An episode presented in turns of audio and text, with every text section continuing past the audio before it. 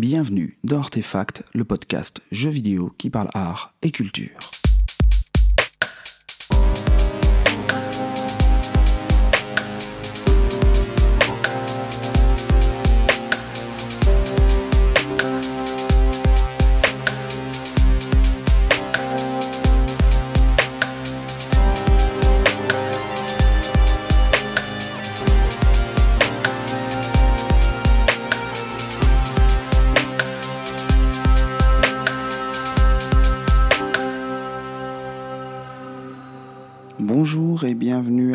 Et à toutes dans ce nouvel épisode d'Artefact.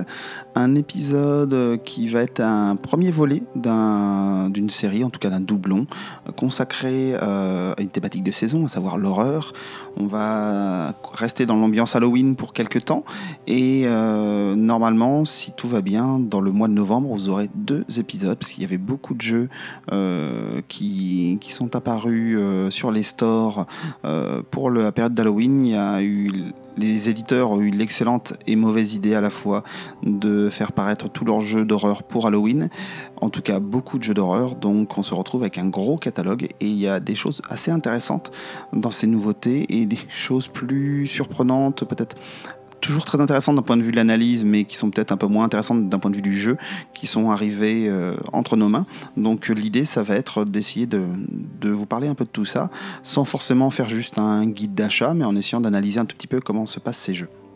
Avant de nous lancer, j'en profite pour vous rappeler que, comme annoncé dans l'épisode précédent, le premier épisode du podcast euh, La saveur de la finitude est en ligne, un épisode consacré aux tentacules et à l'horreur de la weird fiction, euh, qui est en lien avec des choses qu'on a déjà pu évoquer, notamment quand on a parlé de contrôle et euh, qu'on a évoqué Jeff Vandermeer. On est complètement dans la thématique, donc n'hésitez pas à aller y jeter une oreille, ça se trouve sur iTunes et sur toutes les applis de podcast euh, donc euh, vous pouvez trouver ça très très facilement. J'espère que vous allez bien, que vous êtes prêts, que vous êtes prête pour vous lancer dans cette aventure. Une aventure qui va concerner cette fois-ci trois jeux, à savoir le dernier opus de la série Amnesia, Amnesia Rebirth par Frictional Games, le deuxième opus de la série Removered, euh, à savoir Bro euh, Broken Porcelain euh, par Storm, Game, Storm Mind Games pardon, et Chris Darrell, et le premier opus d'un jeune studio québécois qui s'appelle Sad Square, un studio, un studio, non, un jeu qui s'intitule Visage. Donc nous allons démarrer cette analyse en essayant de comprendre quels peuvent être les liens entre ces trois propositions horrifiques.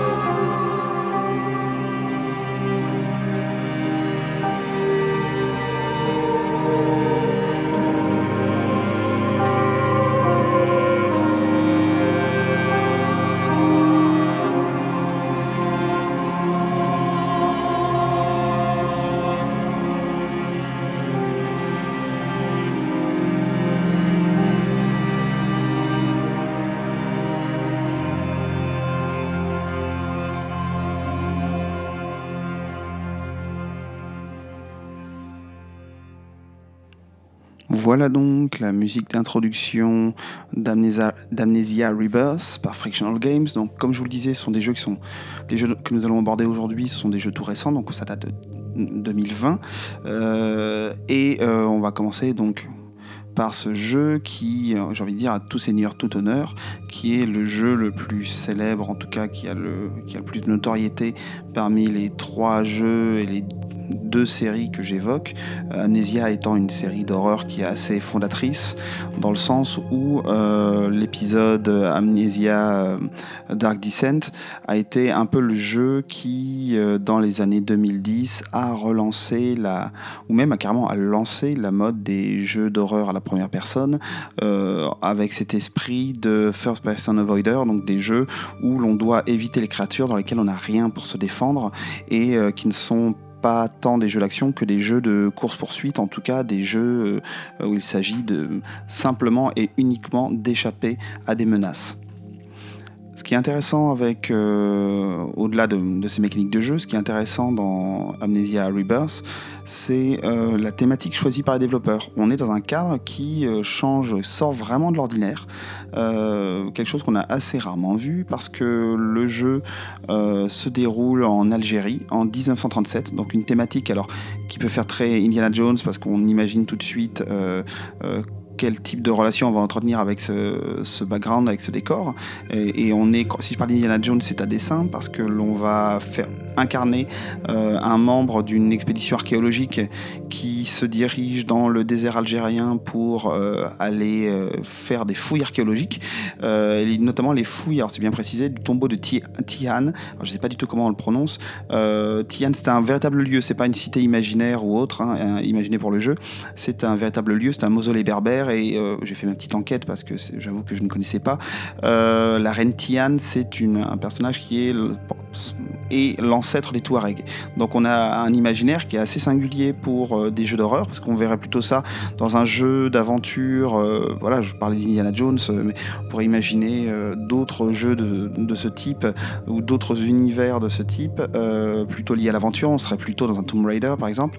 Mais ça va servir, ce cadre va n'est pas complètement gratuit. Il va servir de base au jeu, notamment parce que le, le point de départ au niveau des peurs, des, de, l'univers fictionnel, ça va vraiment être des euh, légendes liées aux, croyances euh, berbères. Donc ça c'est assez original. Euh, c'est pas quelque chose que l'on que l'on voit, que l'on croise très très souvent. ça fait penser dans un sens à la. J'y vois un lien avec tout le fantasme autour des, des croyances sumériennes et qui vont être notamment à la base d'un film comme L'Exorciste hein, et qui vont être d'ailleurs le moteur visiblement du prochain volet de Dark Picture Anthology euh, de Supermassive Games, euh, donc les développeurs de The Man of Medan, de Until Dawn. Leur prochain, jeu va se fonder sur, euh, cet univers sumérien. Mais là, donc, nous sommes plutôt, nous ne sommes pas en Mésopotamie, nous sommes en Algérie. Et nous allons donc incarner un personnage qui s'appelle Anastasie Trianon, qui est appelé Stasi par les Stasi d'ailleurs, c'est le meilleur goût, euh, Stacy par les autres membres de l'équipage. Et euh, nous allons démarrer bien évidemment le jeu par une catastrophe, parce que sans catastrophe, il n'y a pas de recommencement. Euh, comme j'ai déjà eu l'occasion d'en parler en évoquant Annie Lebrun. Mais voilà, on va démarrer par une catastrophe, par un crash aérien, et on va se retrouver seul, dans on va se réveiller seul dans la carcasse de l'avion, abandonné de tous. Et il va falloir essayer de comprendre ce qui nous est arrivé et comment on a été séparés de l'équipage qui pourtant a laissé derrière lui des traces. Le premier élément qui peut paraître euh, assez étonnant dans un jeu de ce type, c'est que euh, Frictional Games va tenter la piste, même si c'est assez bref, la piste de créer de l'horreur dans la lumière. Ça, c'est quelque chose que j'évoque souvent quand je parle de jeux d'horreur, savoir l'importance de l'obscurité, du noir. Et euh, Frictional Games va se poser la question dans ce jeu de comment euh, mettre en lumière l'horreur, comment jouer sur la lumière écrasante du désert. Donc on est comme dans un cadre extrême, ce qui permet de jouer sur cette impression-là. On n'est pas dans une campagne bucolique, on est comme dans un désert où on a l'impression de cuire au soleil.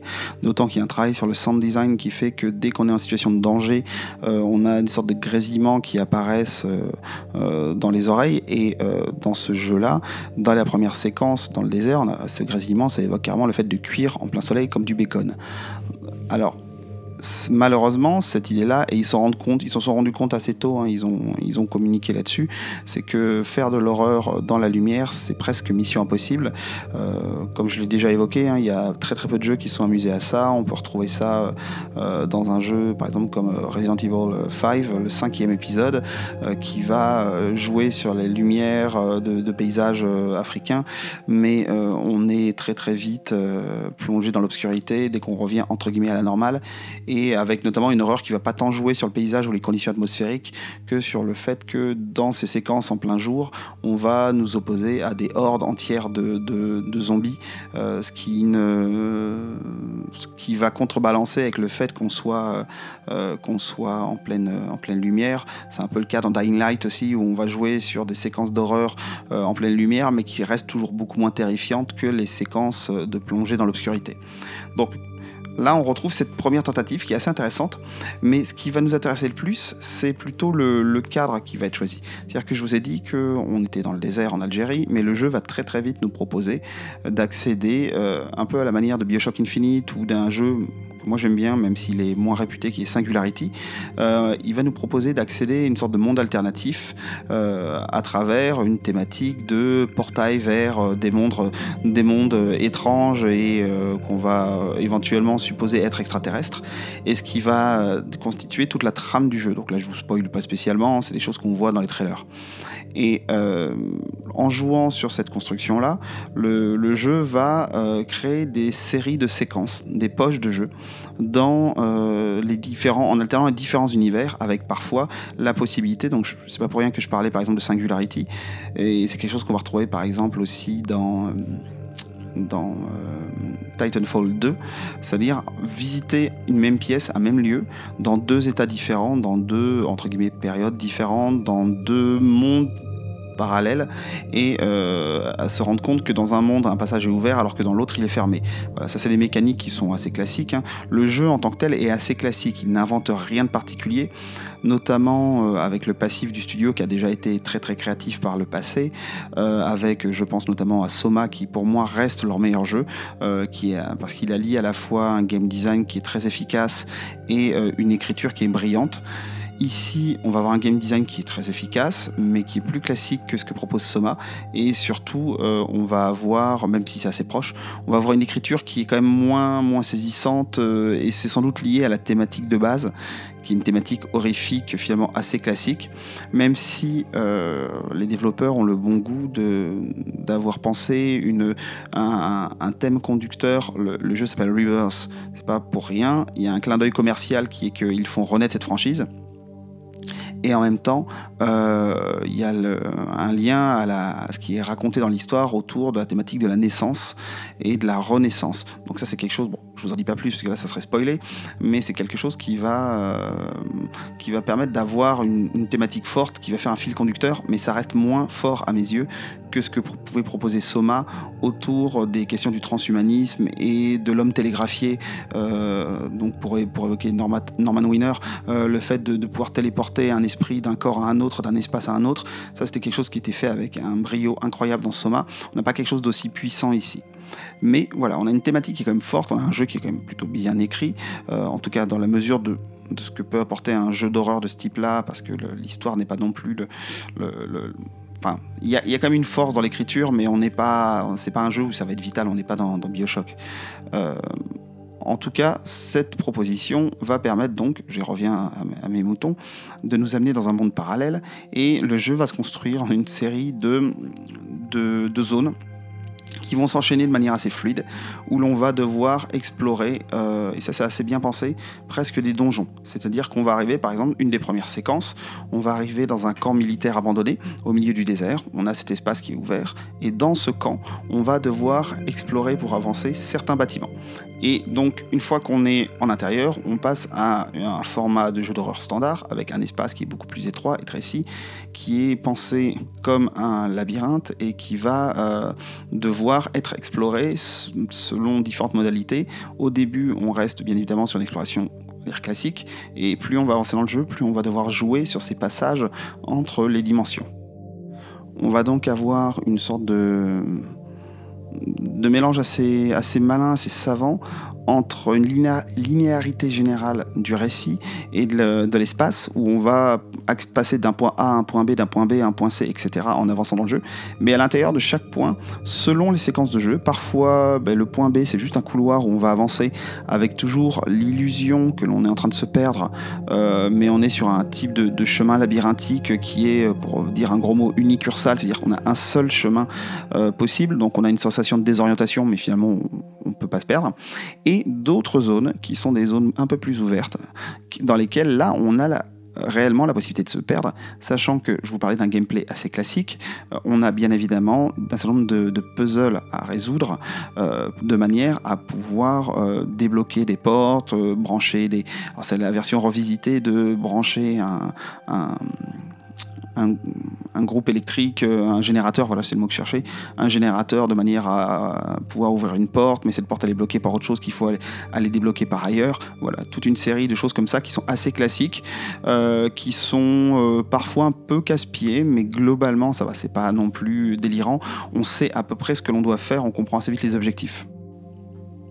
Le jeu va donc se construire avec des accélérations, des ralentissements, des énigmes qui vont nous bloquer dans des espaces qui généralement ne sont pas des espaces euh, trop dangereux et des éléments où on va être plus, retrouver un peu la, saveur et la sève des amnésias, c'est-à-dire des moments où il va falloir s'échapper. Il y a notamment une séquence euh, dans un réservoir d'eau qui est vraiment très saisissante où on alterne des espaces vertigineux avec des, des, petits tunnels très étriqués dans lesquels on peut se faire, on peut se faire attraper par des Et euh, d'ailleurs, c'est intéressant parce que d'un point de vue de l'iconographie, ça renouvelle pas mal. Ça s'appuie, ça renouvelle en même temps toute cette thématique des ghouls, des, des djinns. On reprend donc euh, une thématique, euh, un imaginaire monstrueux et fantomatique oriental. Et ça, encore une fois, c'est pas quelque chose qu'on a vu très très souvent dans les jeux d'horreur. et, et pour le coup, c'est vraiment très frais de ce point de vue-là.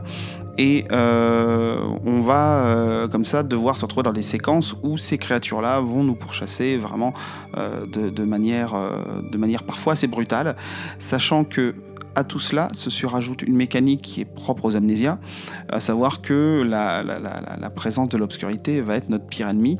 Plus on va aller dans l'obscurité, plus on risque d'avoir des apparitions, on va avoir des, des flashs qui fonctionnent vraiment comme des jumpscares, des flashs sonores et visuels euh, qui vont euh, venir nous assaillir si on reste trop longtemps dans le noir. Après, cette mécanique-là, au début, on s'y fait prendre.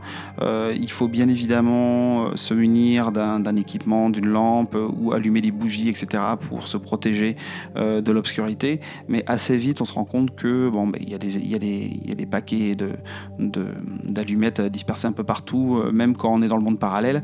Ça a un petit côté un peu grotesque, mais euh, on se rend compte que c'est pas franchement ce qui pose le plus problème dans le jeu, si ce n'est que effectivement, si vous êtes dans un moment où vous manquez l'allumette, que vous avoir des flashs et que là-dessus vous avez une goule qui vous pourchasse, vous n'êtes pas forcément le malin. Mais voilà, faut imaginer pour essayer de conclure un peu sur, euh, sur Amnesia un jeu qui va fonctionner de manière beaucoup plus linéaire euh, que les, le Amnesia Dark Descent, où là on a vraiment un aspect extrêmement labyrinthique. Là on est sur quelque chose de plus linéaire parce que le jeu a beaucoup plus de choses à raconter. C'est un jeu qui est beaucoup plus ambitieux d'un point de vue visuel. D'ailleurs, petite parenthèse, euh, je ne sais pas s'ils l'ont fait évoluer ou s'ils l'ont changé, mais ce n'est plus du tout le l'aspect du jeu ne ressemble pas du tout à l'aspect du moteur euh, employé dans Amnesia, qui était, enfin en tout cas, ça a toujours été mon problème avec les Amnesia, au-delà de leur qualité, c'est que leur moteur, je le trouvais absolument laid et je trouvais le résultat dégueulasse. Donc là, on est sur quelque chose de beaucoup plus propre, de très actuel, euh, qui tourne bien, euh, avec un, rendu qui est, qui est tout à fait intéressant. Et va servir un va propos beaucoup plus étoffé, beaucoup plus large, beaucoup plus ambitieux, comme je le disais, au niveau narratif. Donc on a un jeu qui, qui raconte beaucoup plus de choses, qui construit une trame euh, entre les événements, les différents événements qui sont présentés dans le jeu. Et c'est finalement d'un point de vue de, son ouverture, à la fois dans les décors, dans l'espace, dans sa construction et euh, dans, son, dans ce qu'il a raconté, c'est sans doute euh, c'est un des jeux les plus ambitieux de, de Frictional Games, euh, même si encore une fois je reste sur l'idée que Soma est plus pertinent. Mais là où il me paraît plus ambitieux, c'est qu'il propose, contrairement à Soma, des cadres très différents. Soma, il y avait ce côté, à part l'introduction qui est très différente du reste du jeu, il y avait un côté, on est confiné, et c'est normal, par rapport au propos du jeu, on est confiné dans cette base sous-marine qui s'effondre. On va visiter les différents bâtiments et on va avoir parfois des cadres un peu différents parce que les bâtiments ne, recueillent pas les mêmes choses et puis on a, ne contiennent pas les mêmes choses et puis on va avoir une évolution du cadre de jeu qui va faire que tout va être de plus en plus délité et envahi. Mais là, dans Amnesia Rebirth, on a vraiment par l'ouverture à un extérieur, le désert, on est dans le très, très ouvert, même si c'est une apparence, parce qu'en fait on est dans des canyons euh, qui sont assez étroits ou dans lesquels on ne peut pas se perdre. Et euh, le fait d'avoir des petits espaces comme euh, le fort, le village, qui sont des petits espaces à explorer un tout petit peu, qu'on ait également euh, cette bascule vers euh, des espaces refermés, resserrés sur eux-mêmes, euh, et à la fois des espaces qui ouvrent vers un ailleurs avec les mondes parallèles, on a une variété de décors, une variété de structuration spatiale qui donne à l'ensemble l'impression qu'on est sur quelque chose de très éclaté, très ouvert, et finalement de beaucoup plus riche que ce que pouvait être leur jeu précédent.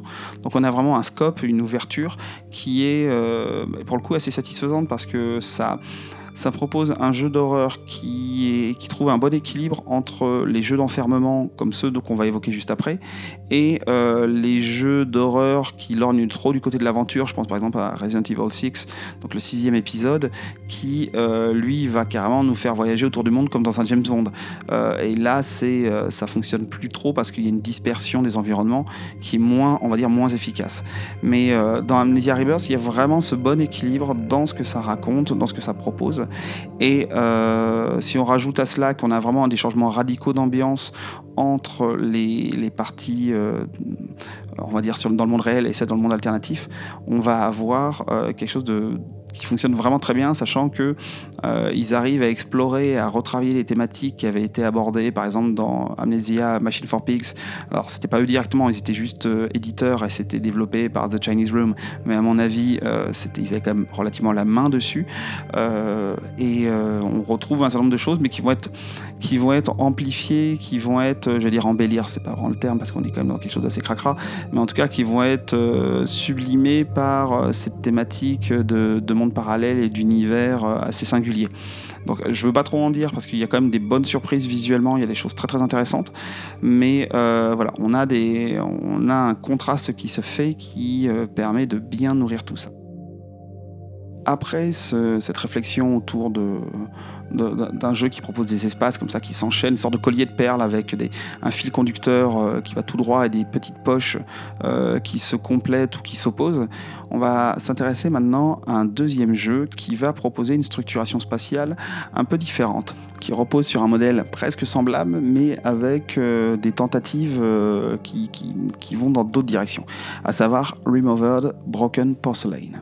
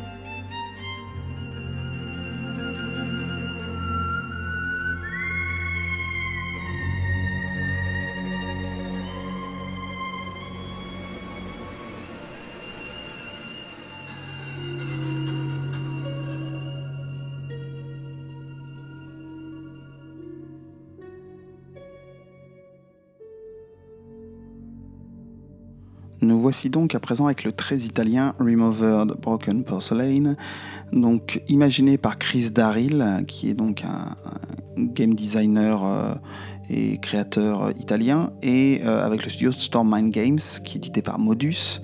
Et euh, encore une fois, on est sur un jeu de 2020 qui fait suite, et qui, on le verra, qui fait suite directe au premier épisode, Remothered Tormented Fathers. Qui, qui, qui, a quelques années maintenant derrière lui, dont j'avais parlé pour le tout premier épisode d'Artefact. Vous pouvez retourner dans la rubrique Pixels du premier épisode, vous trouverez un peu ce que j'en disais à l'époque. Et à l'époque, j'en disais notamment que euh, Remothered était un jeu qui s'appuyait et s'inspirait directement de classiques du genre, et notamment de Clock Tower. C'est un jeu qui va vous proposer euh, d'aller à l'aventure en en ne pouvant pas vous défendre, en étant suivi par des personnages psychopathes. On peut vaguement essayer de se, se départir de nos adversaires, mais on pourra jamais. On n'est pas là pour les tuer. Donc on est sur un jeu vraiment où on, est en position de faiblesse, comme encore une fois dans sa grande influence qui est euh, euh, Clock Tower et qui est également par ailleurs et en bon studio italien ça ça s'entend complètement, qui est le Giallo, donc ces films euh, d'épouvante italiens basés sur les meurtres à l'arme blanche, euh, qui sont un peu les ancêtres du slasher. Et euh, toute cette ambiance-là, cette approche se retrouve dans ce deuxième épisode, même si, pour beaucoup de raisons qu'on va évoquer, c'est un jeu qui finalement ressemble plus à, un ovni qui est Rule of Rose, qui plutôt qu'à Clock Tower. Alors ça, on a c'est déjà lié à l'ambiance. Cette fois-ci, nous ne suivons plus une journaliste euh, qui, explore la maison d'un, en, s'invitant, euh, malgré ses propriétaires dans cette maison, la maison d'un certain Richard Felton, mais on va suivre euh, une jeune fille, Jennifer, qui est pensionnaire, en tout cas qui est une sorte de, jeune fille, de maid, jeune fille plus ou moins au père dans un, hôtel, Ashman Inn, après avoir été évacuée de son école de jeune fille, dans laquelle elle faisait trop de, bêtises, elle est euh, recueillie euh, par un, certain Ashman qui dirige un hôtel euh, et elle va servir de femme de chambre. Et voilà, ça c'est la trame principale. Donc on a ce côté, ce rapport à l'adolescence, à la jeunesse qui était très fort dans Rule of Rose, qui, est un jeu qui, qui, fondait tout son propos sur l'analyse de la cruauté des enfants envers les autres enfants. D'ailleurs c'est un jeu qui a fait absolument scandale dans un peu tous les pays quand il est sorti, parce qu'on lui a reproché justement cette thématique qui est très cru, euh, mais qui pourtant le faisait avec brio. C'est un jeu complètement surréaliste, incroyable. C'est un jeu PS2 qui est assez dur à trouver. Euh, si jamais par contre vous pouvez mettre le nez euh, sur des let's play, des choses comme ça, allez-y. C'est un jeu qui est très très étonnant. et si je vous disais d'ailleurs, Bon, je vais en parler tout de suite. Si je vous disais que ce jeu Remothered Broken Porcelain ressemble à Rule of Rose, c'est parce qu'il partage au-delà de la thématique de la jeunesse et de la, du, rapport de la, de la jeunesse à l'horreur, il, possède un autre lien, c'est celui d'être complètement cassé. C'est-à-dire que le, gros bémol que je vais mettre tout de suite, c'est que c'est un jeu qui pour moi n'est pas fini. Et c'est dommage, vraiment j'ai un très grand amour pour le premier épisode.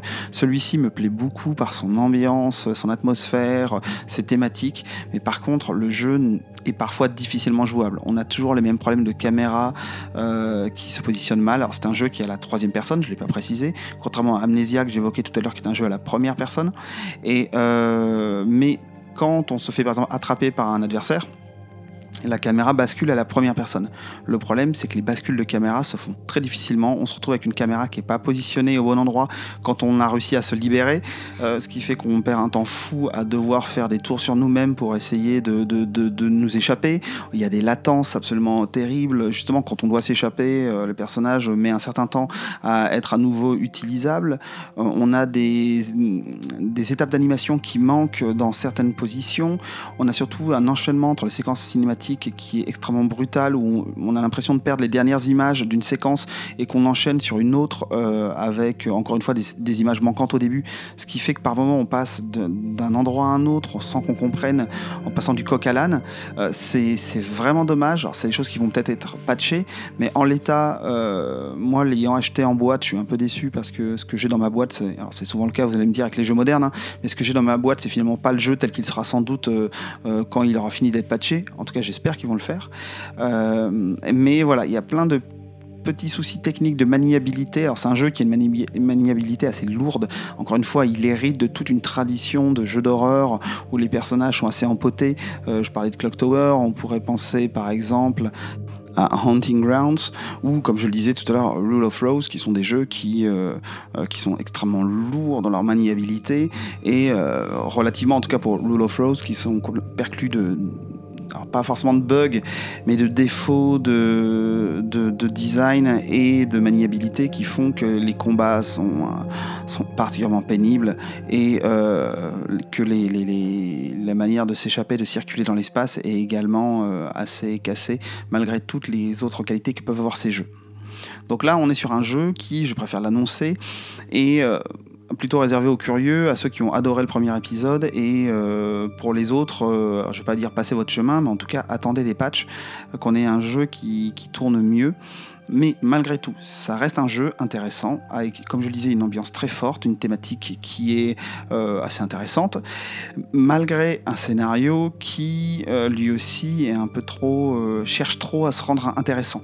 Comme on pourrait dire, il fait son intéressant. C'est-à-dire qu'on va un jeu qui suit directement le premier épisode, où l'on va retrouver des personnages qui ont été évoqués dans le premier épisode. Alors ça non plus, c'est pas un spoil, parce qu'on le voit dans les trailers.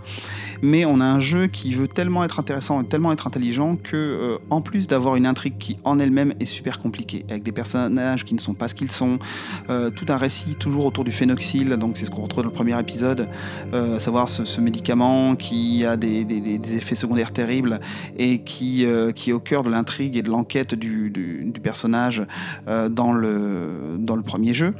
Euh, en plus d'avoir cette enquête policière qui est assez tordue, ces personnages qui ne sont pas ce qu'ils sont, dont on découvre des identités secrètes, on a en plus un jeu qui mélange plusieurs euh, moments plusieurs lignes narratives, plusieurs arcs.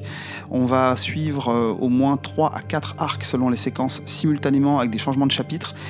Euh, et, ça rend le jeu assez, assez confus, assez difficile à suivre, avec des personnages qu'on va, voilà, on ne sait plus qui est qui jusqu'à la fin. On va se demander, mais euh, euh, qui sont ces différents personnages Alors, Ça peut avoir un côté intéressant et intrigant, mais là, on est sur quelque chose qui est carrément de l'ordre du de Scooby-Doo, c'est-à-dire, c'est j'enlève mon, j'enlève mon masque en caoutchouc et on se rend compte que j'étais le directeur du zoo. Voilà, c'est ce genre de choses auxquelles on a le droit. Et ça, c'est dommage. Le jeu aurait gagné à raconter quelque chose de manière beaucoup plus simple et à avoir une intrigue plus lisible. Ça, c'est assez dommage. Malgré tout, je vais quand même lui trouver des qualités à ce jeu. Il, a, euh, il tente des choses d'un point de vue euh, de, ce qu'il raconte qui sont assez intéressantes. Le premier épisode, ce qu'il raconte d'un point de vue euh, ludique et spatial, parce que c'est, comme vous l'avez compris, c'est la thématique vraiment de, de cet épisode. Le premier épisode euh, consistait en un classique, une classique Old House Formula, donc la formule Old Dark House, la formule de la, de la, maison sombre, donc c'est ce, procédé euh, qui nous vient tout droit du cinéma euh, des années 20, qui consiste à écrire une histoire en plaçant des gens dans une maison et en ayant pour presque seule intrigue, en tout cas pour seule motivation pour les personnages de s'échapper de cette maison on avait ce type d'approche. Le deuxième reprend cette idée-là. On doit s'échapper, c'est ce qui nous est indiqué dès les premières minutes quasiment, de, du Ashman Inn. Donc on est euh, aux commandes de Jennifer, euh, qui est cette adolescente qui est placée, en tout cas recueillie par dans cet hôtel. Et on va, euh, à, l'aide de notre camarade Lynn, Lindsay, avec laquelle on va développer une relation qui va faire partie de l'intrigue, on va devoir s'échapper de ce lieu. Donc là, jusque-là, on a la même base. Mais le jeu va tenter, alors qu'on a une unité euh, et euh, on a la volonté de, proposer un espace, un, espace labyrinthique construit euh, qui nécessite l'exploration des différents étages. Vous allez voir que cette exploration elle est beaucoup plus limitée que dans le premier jeu qui utilisait toute la maison.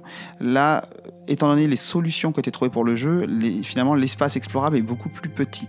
Mais on retrouve quand même cette idée euh, d'un espace un peu rhizomatique, c'est-à-dire qui se répand euh, dans l'espace euh, de manière labyrinthique et de manière étirée, mais à tous les niveaux.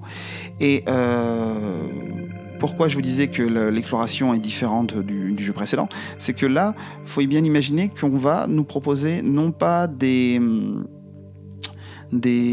embranchements ou des variations dans l'espace de cette maison, mais on va nous proposer des séquences, quelques séquences, qui vont, parce qu'on va changer de personnage, parce qu'on va euh, euh, avoir des éléments du récit qui sont spécifiques, qui vont nous emmener en dehors de cette maison mais on va toujours revenir dans cette maison. Donc c'est quelque chose qui n'est pas une sorte de, on n'est pas dans un désembranchement euh, vraiment euh, très net, et on n'est pas non plus dans une succession de perles euh, d'espace comme ça, de bulles, comme on l'a vu dans Amnesia.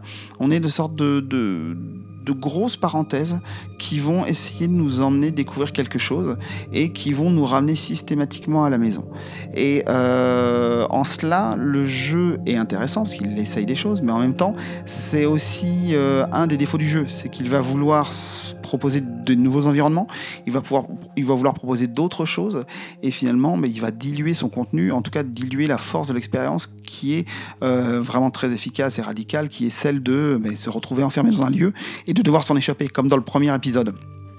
Donc on a quelque chose qui... Euh, qui est à la fois intéressant parce qu'il essaye des, choses avec des séquences en extérieur notamment, mais euh, par rapport au premier jeu, il perd de son, côté concentré euh, qui, qui, réussissait à nous amener euh, à vraiment connaître cette maison et en découvrir le moindre recoin et euh, à essayer de maîtriser l'espace. Là, cette idée de maîtrise de l'espace, elle finit par venir parce que les espaces sont finalement beaucoup plus petits, mais elles sont assez peu nécessaires. Et c'est un jeu qui va globalement souffrir de vouloir en faire trop.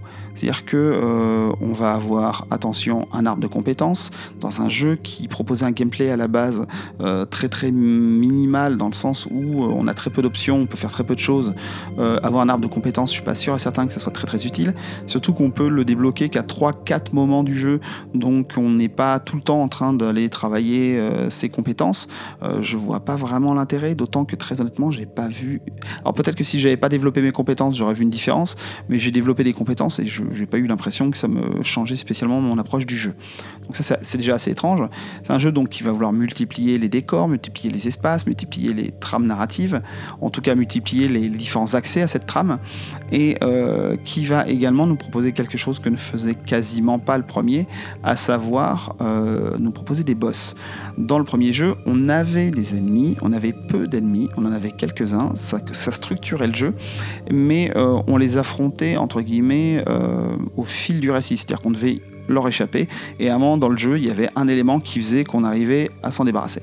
Là, on a des combats de boss euh, qui sont très proches de ce qu'on pourrait attendre euh, dans un jeu standard. On a notamment, d'ailleurs ça c'est rigolo, on a un combat de boss dans un garage euh, qui évoque très clairement le combat du premier boss dans Resident Evil 7, donc le septième épisode, où on a ce personnage qui nous tourne autour et une voiture et tout un enjeu autour d'utiliser cette voiture. ça c'est assez, drôle de voir ça. On sent le, le clin d'œil est très très prononcé. D'ailleurs c'est un jeu qui a quand même beaucoup de clins d'œil dans sa mise en scène et dans son, dans son propos.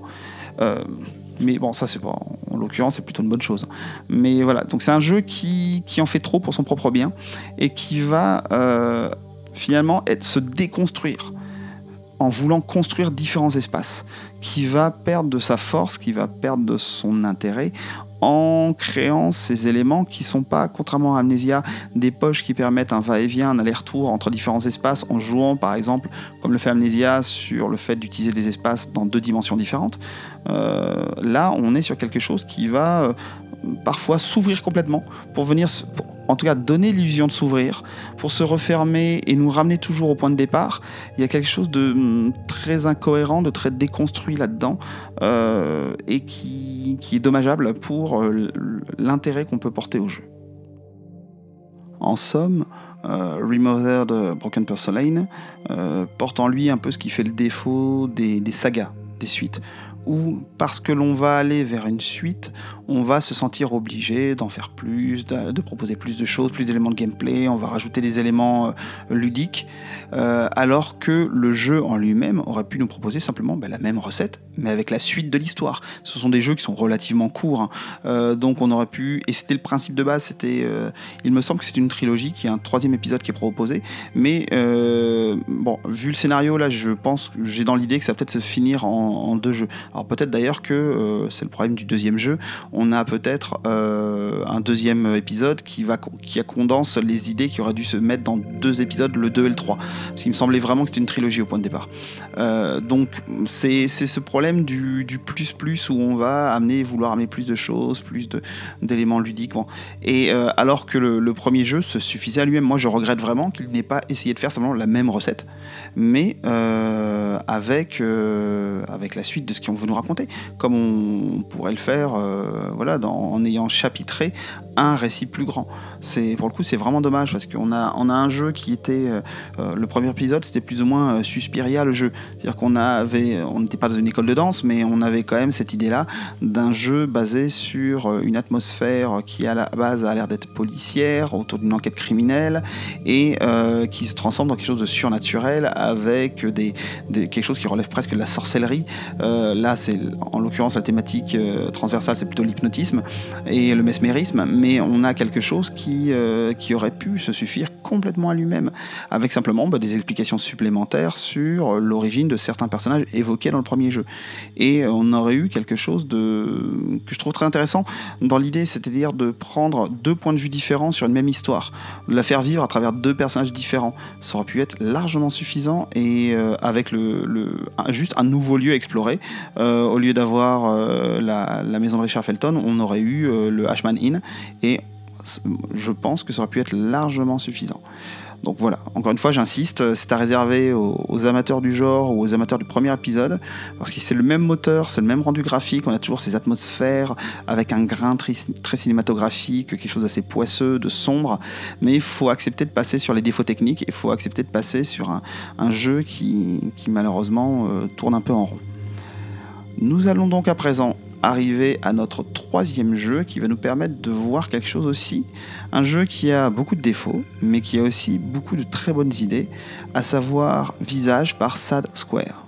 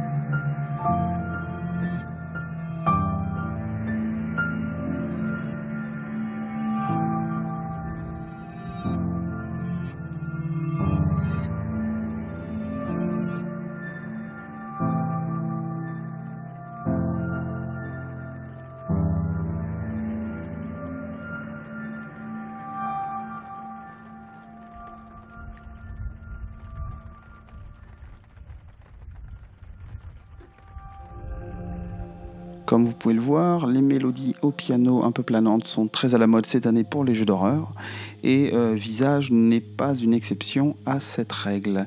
Alors Visage, c'est quoi? C'est un jeu dont vous n'avez peut-être pas entendu parler parce qu'il est, euh, c'est une petite production. C'est le premier jeu d'un studio québécois qui s'appelle Sad Square.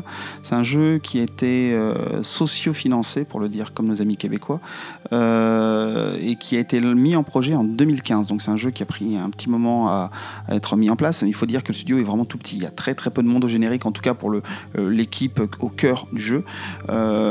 et euh, c'est un jeu qui d'ailleurs est assez impressionnant par rapport à la taille de l'équipe. C'est un peu le syndrome Bluebird Team, c'est-à-dire qu'on a un jeu qui est très riche en contenu et qui est euh, très très d'assez bonne tenue de, niveau technique euh, et qui qui en plus de ça en termes de, du game design a des choses à proposer. Alors des propositions qu'il faut, dans lesquelles il faut rentrer, il faut accepter, hein, parce que c'est un, jeu justement, on va voir, c'est un peu le, souci, mais c'est un souci qui justement euh, va être très riche au niveau de notre thématique et notre, notre regard sur l'espace de ces jeux, euh, mais euh, qui, est quand même, c'est assez rugueux, c'est un jeu qui est très très rugueux, et d'ailleurs on le sent dès l'introduction du jeu, c'est d'ailleurs quelque chose, ça a été relevé dans d'autres podcasts, hein, c'est quelque chose qui, a été débattu, entre guillemets, en tout cas annoncé dans Silence on joue. Euh, vous avez une introduction qui, très honnêtement, se justifie pas complètement par rapport à la thématique du jeu et euh, qui est extrêmement violente d'un point de vue euh, psychologique et qui vous met dans un bain qui est très très, déplaisant dès le début du jeu. Je suis pas 100% persuadé que c'était nécessaire, mais voilà, ça annonce la couleur. Et ce jeu, euh, quel est-il donc? C'est un jeu euh, qui va hériter notamment d'Amnesia, euh, qui est un jeu à la première personne, qui est un jeu qui est plutôt fondé sur l'exploration, la résolution d'énigmes, qui va nous plonger dans une maison, dans une, skin, une ambiance années 80. Alors on n'est pas dans les néons, je vous rassure, hein.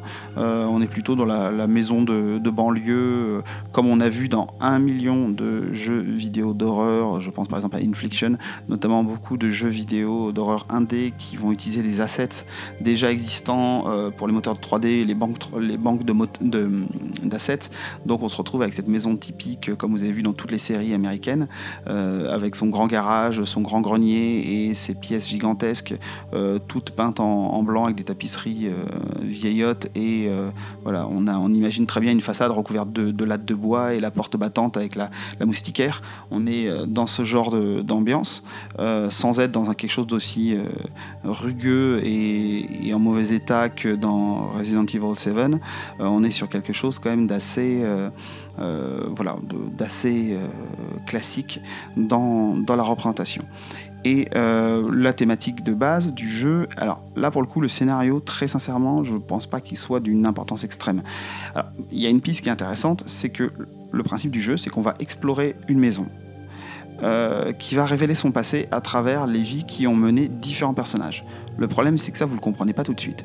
Euh, vous mettez même beaucoup de temps à le comprendre. Au départ, vous, avez juste, vous, cherchez des liens entre les différents chapitres, qui sont des chapitres qui correspondent au nom de, des habitants, euh, Lucie, Dolores, Rakan, etc. Et on va finalement essayer de comprendre ce qui est arrivé à chaque personnage, avec une, qui, généralement, sont des personnages qui ont une triste fin, ou qui ont eu un comportement homicide, ce genre de choses, ce genre de joyeuseté. le problème, c'est que ben, pendant un long moment, moi j'ai cherché le lien entre ces différents personnages. Sauf qu'en réalité, si j'ai bien compris, il n'y en a pas. Ce sont juste des capsules euh, autour des différentes vies qu'a pu connaître cette maison. Alors ça, en soi, d'un point de vue de l'écriture, c'est un peu gênant de ne pas le comprendre tout de suite, et surtout, ça, ça manque d'un lien, euh, si ce n'est l'expérience que l'on vit, mais je trouve ça quand même un peu gênant.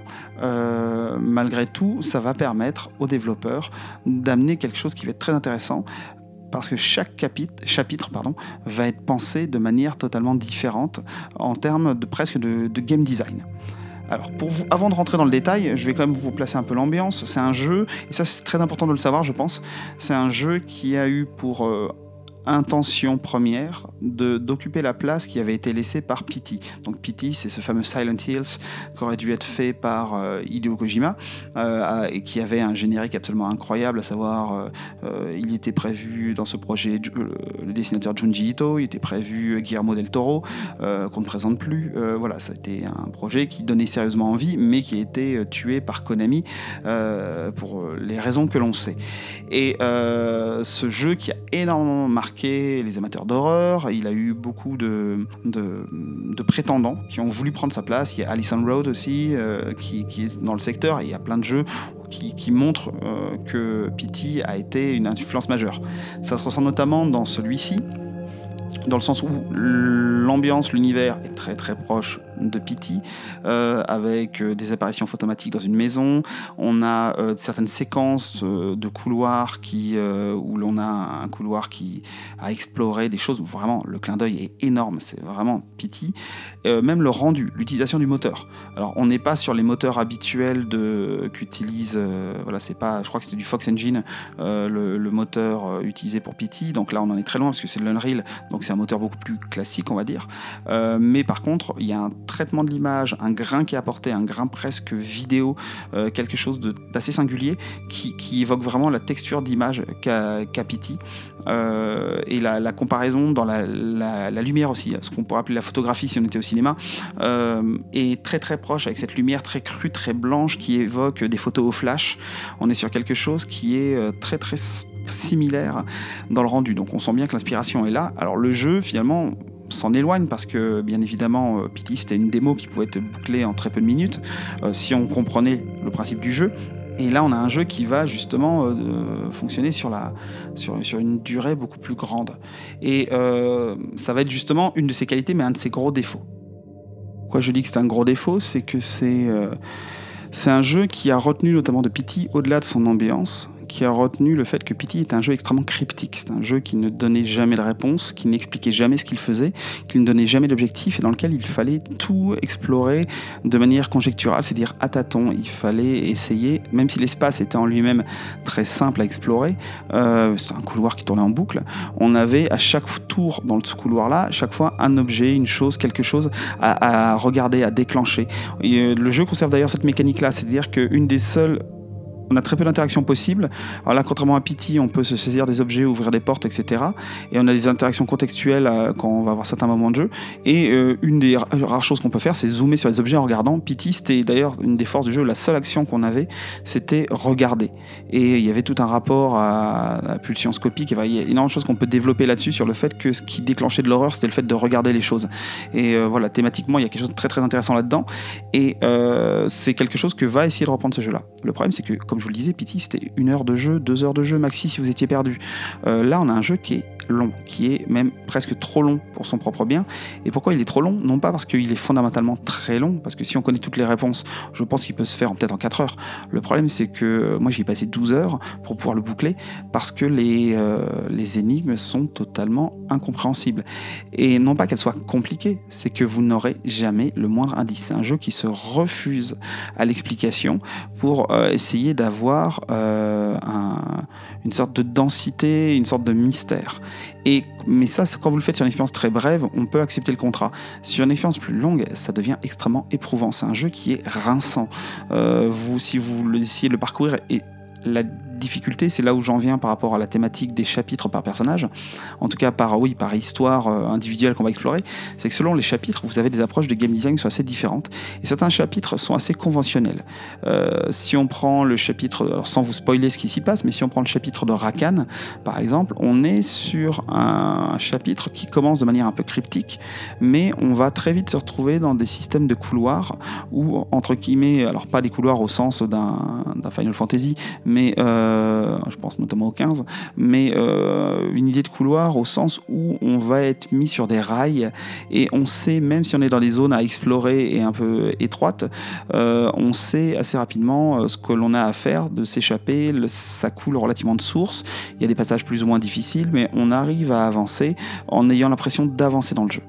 Euh, mais le tout début du jeu, il nous plonge dans un moment où il va falloir essayer de comprendre comment on déclenche les choses. Et pour qu'un scénario nous soit proposé, il faut trouver des objets. Et ces objets, quand on les a trouvés, on va, ça va nous dire, ben voilà, un scénario a commencé. Et à partir de là, on ne sait pas ce qu'on a à faire. Et trouver les objets, dans le cas du tout premier, euh, moi j'ai démarré avec le chapitre Lucie. Le chapitre Lucie, c'est assez évident, c'est un objet qui est en plein milieu de votre chemin, vous le trouvez, bon, ça déclenche le truc.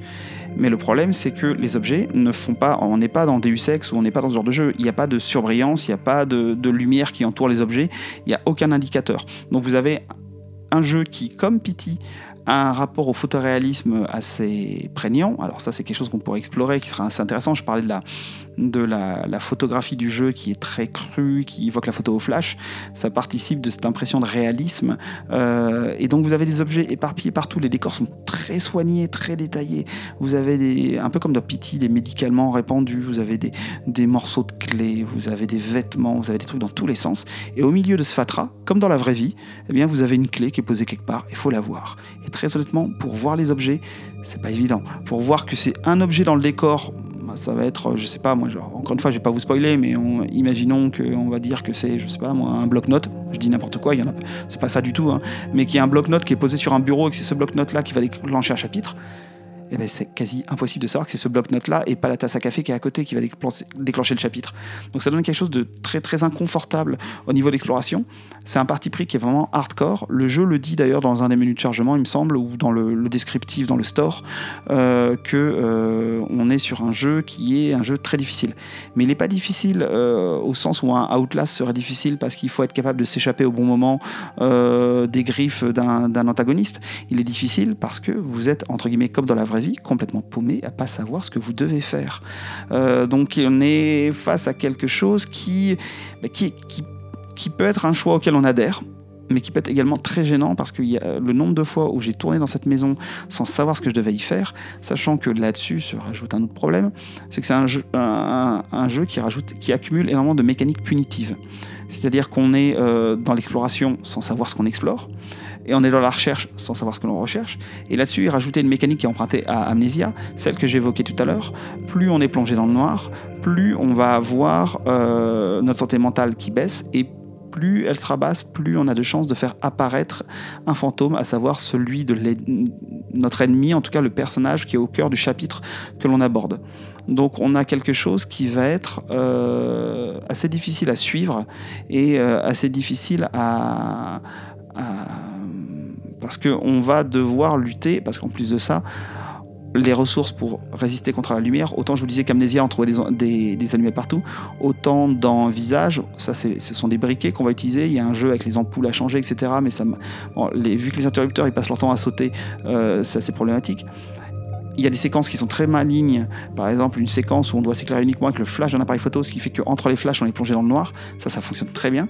Et on a donc des séquences avec des briquets euh, qui nous accompagnent tout le. Enfin, même pas des séquences, c'est tout le jeu avec des briquets. Le problème, c'est que les briquets sont non limités. Et par moment, on en trouve des tonnes, et par moment, on en trouve zéro. Moi, j'ai terminé le jeu avec, euh, enfin, dans le noir, parce que je n'avais plus de briquets disponibles. Euh, donc ça, c'est assez, voilà, c'est très punitif et ça donne un ensemble qui est extrêmement rugueux, extrêmement âpre, où on a vraiment du, on souffre à avancer. Euh, autant certains jeux j'ai pu souffrir parce que psychologiquement c'était dur. Je pense par exemple au DLC Whistleblower de Outlast euh, qui, est vraiment très très dur psychologiquement. Euh, autant là c'est plus une âpreté qui est plus liée directement au choix de game design plutôt qu'à ce que raconte le jeu.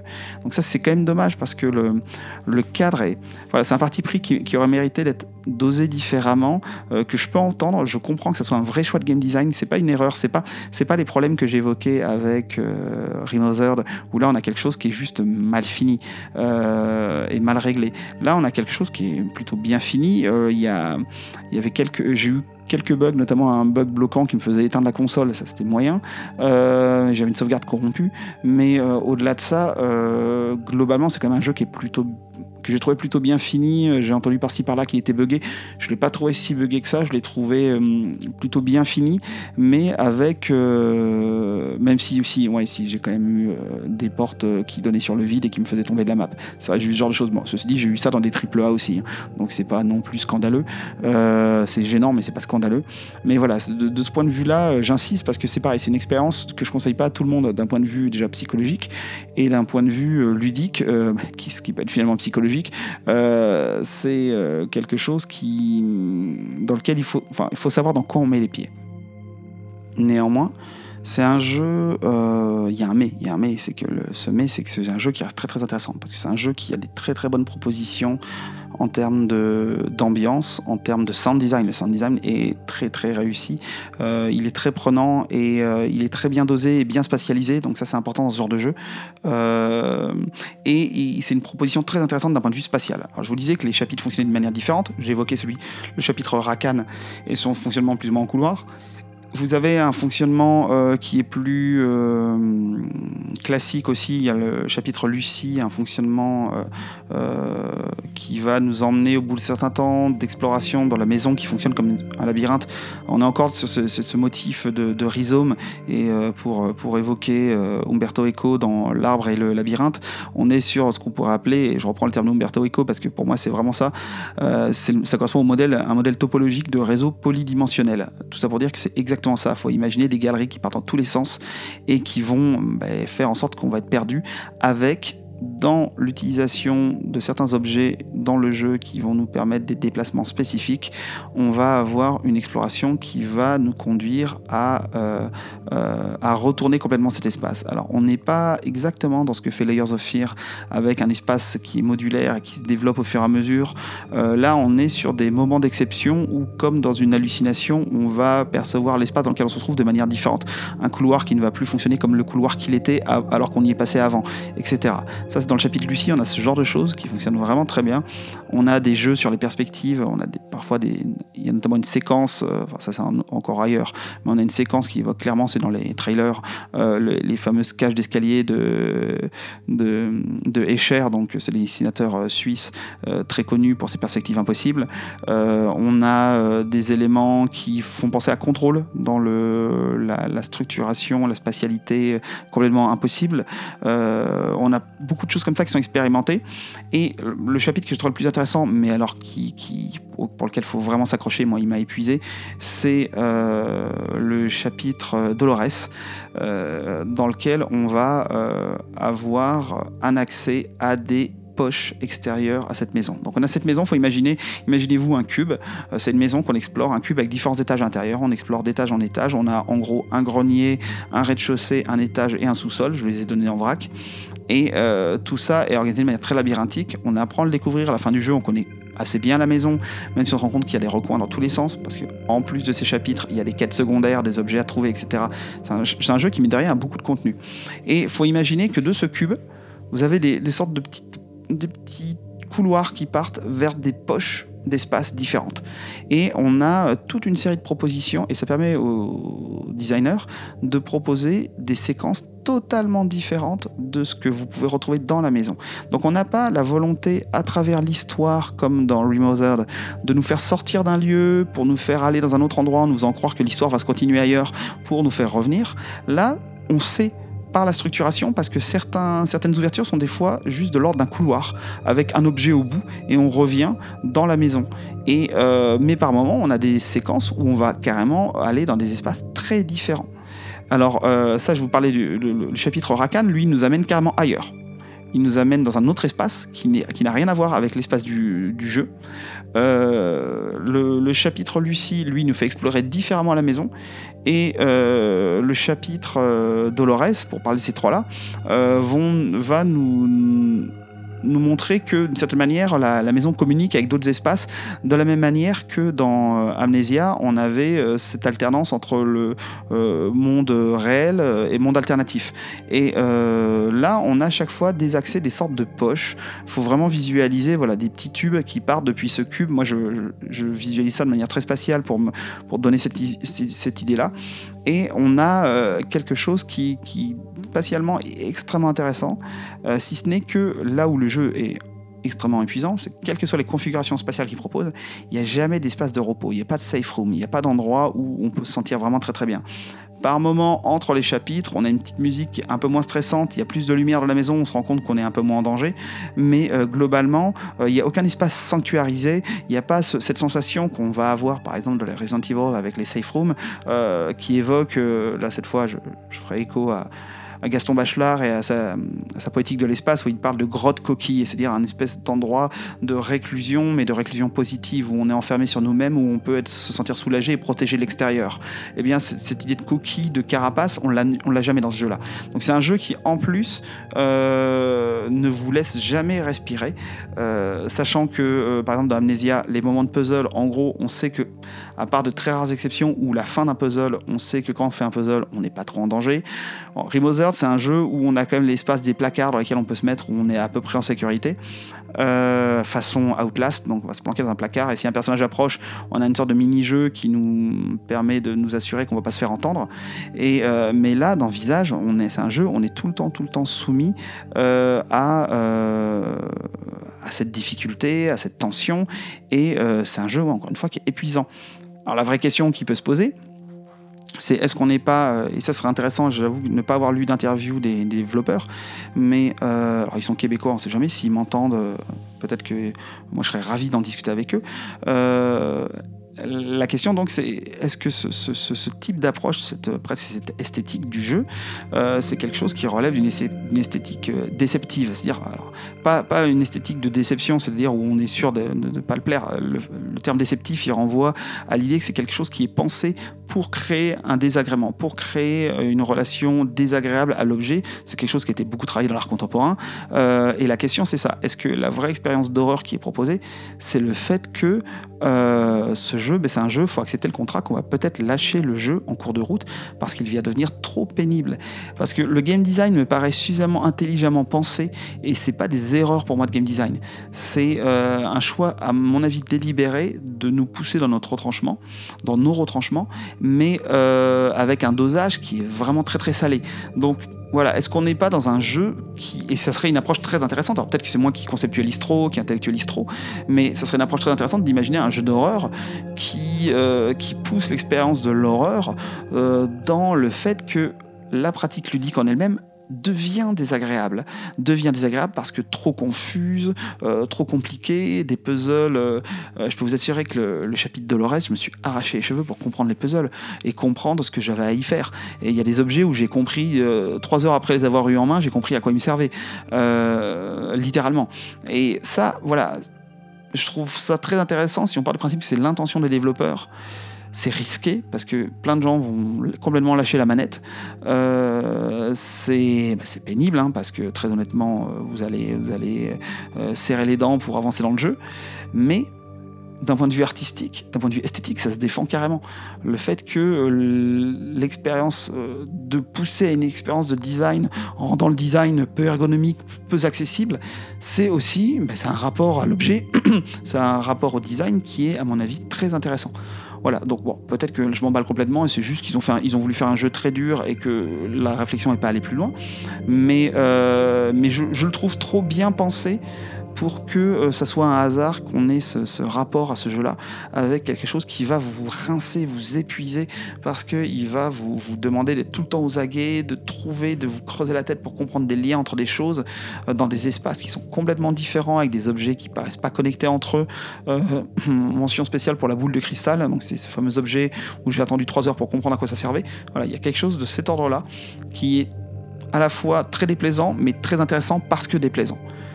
Donc voilà, je, vous invite si vous essayez Visage, malgré tout ce que j'en ai dit, mais franchement, ça, pour les amateurs d'horreur, c'est un jeu qui, moi, je suis curieux de savoir ce que va faire ce studio pour leur prochain jeu. Parce que s'ils arrivent à apprendre des choses, euh, à se dire qu'ils vont raffiner la recette, je pense qu'il y a moyen de faire un, et peut-être d'aller dans quelque chose de un peu plus original en termes de, thématique, même s'il y a des séquences qui sont euh, épatantes. Hein. Visuellement, il y, a des, trouvailles, il y a des idées, euh, la séquence où l'on s'incarne pour, entre guillemets, ou, pour, devenir une caméra de surveillance, des choses comme ça. Enfin, en tout cas, un caméscope plutôt. c'est vraiment très très malin d'un point de vue visuel. il y a, voilà, les, espaces torturés sont très forts, même si oui, c'est un jeu qui, en raffinant la recette, en allant, en essayant d'avoir un game design peut-être un peu moins radical, euh, on peut avoir de très très très belles surprises. Pour un premier jeu, ça reste une très très belle euh, réussite. Même si, bon, encore une fois, euh, c'est pas conseillé à tous les publics et, et notamment la séquence d'intro vous l'explique très très bien. C'était donc notre épisode euh, sur l'horreur pour Halloween, spécial Halloween.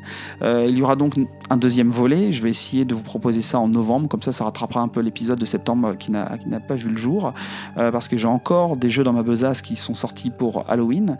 C'était donc Amnesia Rebirth par Frictional Games, euh, qui est disponible sur PC, PS4 et Xbox, si je ne vous dis pas de bêtises. C'était Remover Broken Porcelain par Chris Daryl et enfin Daryl Arts, c'est son nom de studio et enfin de, boîte de développement et Stormine Games. Et euh, c'est un jeu qui est disponible, si je ne dis pas de bêtises, sur Xbox, PS4, PC et Switch. Alors je ne sais pas du tout ce que donne la version Switch.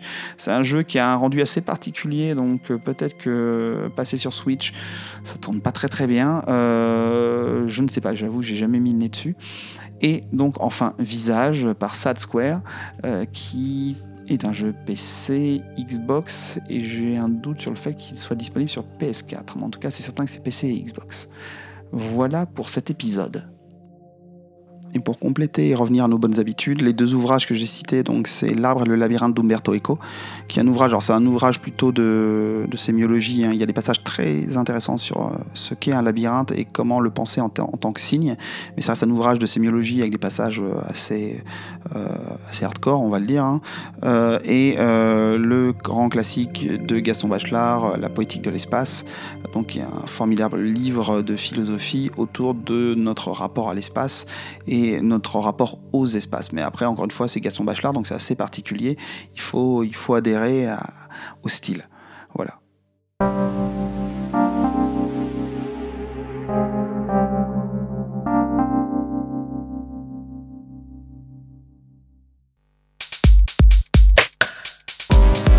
Voilà donc arrivé au terme de ce premier épisode spécial Halloween pour euh, Artefact.